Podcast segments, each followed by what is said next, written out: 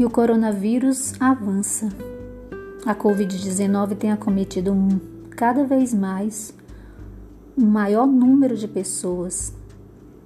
E há horas que isso dói, isso dói, dói em mim. Vemos amigos dos amigos, parentes dos amigos e até já alguns familiares passando por tristezas fortes, tristezas profundas, principalmente em não poder acompanhar seus entes queridos nos momentos mais dolorosos. E neste domingo passado, dia 3 de maio de 2020, eu amanheci o dia sem vontade de abrir as janelas. O meu sol interior não estava fazendo parceria com o sol que a natureza estava me colocando pelas frestas das janelas. E eu me via aqui pensativa e um pouco mais solitária, mesmo depois de ter passado um sábado à noite dançando com lives, ouvindo músicas, num momento de entretenimento necessário à satisfação do meu eu, a satisfação da minha saúde mental, eu estava me colocando e estou me colocando no lugar de todas essas pessoas que perderam seus entes queridos. Eu estou me colocando no lugar de cada pessoa que nesse momento está naquela fila, naquela fila que não tem fim, atrás de um recurso mínimo do governo federal.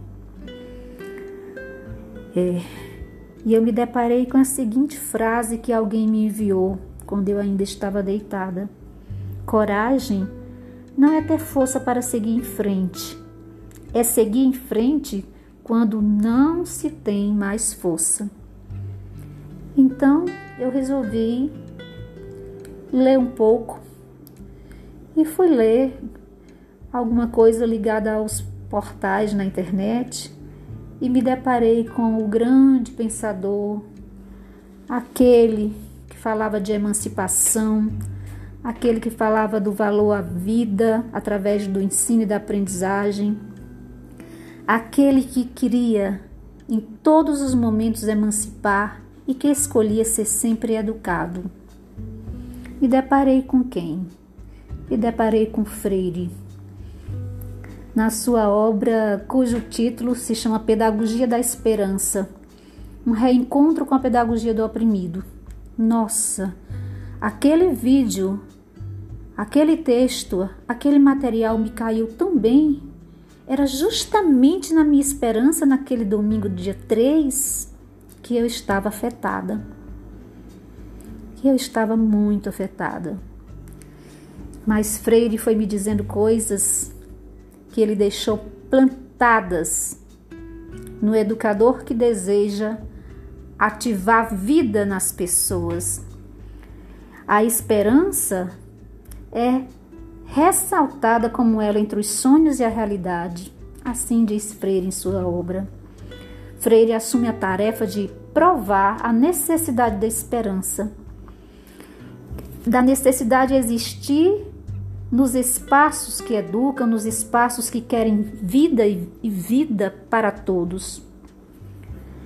Através das relações históricas, econômicas e sociais, nós percebemos que há uma necessidade de, de se impor esperança, mesmo nestes contextos, e que, mesmo sendo inegável que vivemos em momentos tão cruciais, tão difíceis, é preciso continuar lutando por um mundo melhor.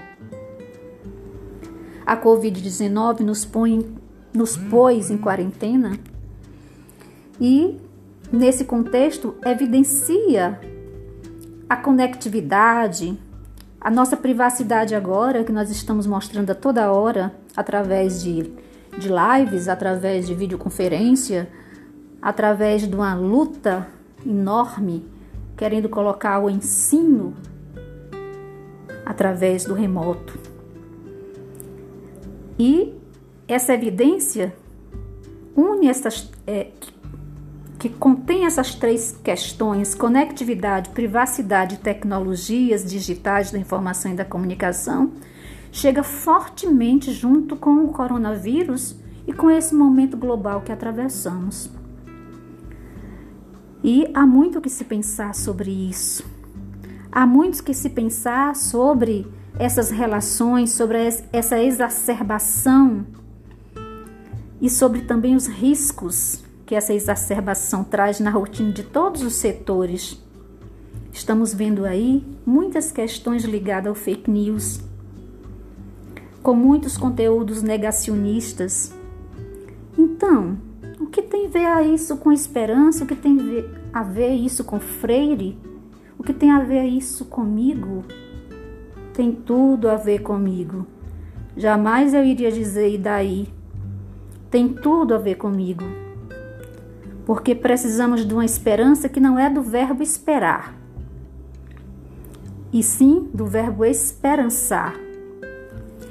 E Freire nos diz: esperançar porque tem gente que tem esperança do verbo esperar.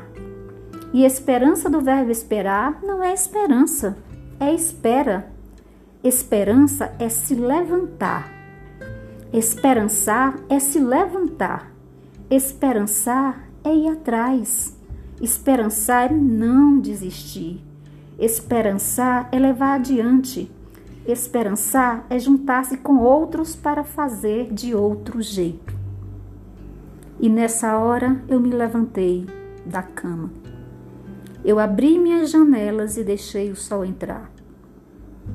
Eu quero esperançar. Obrigada, Freire.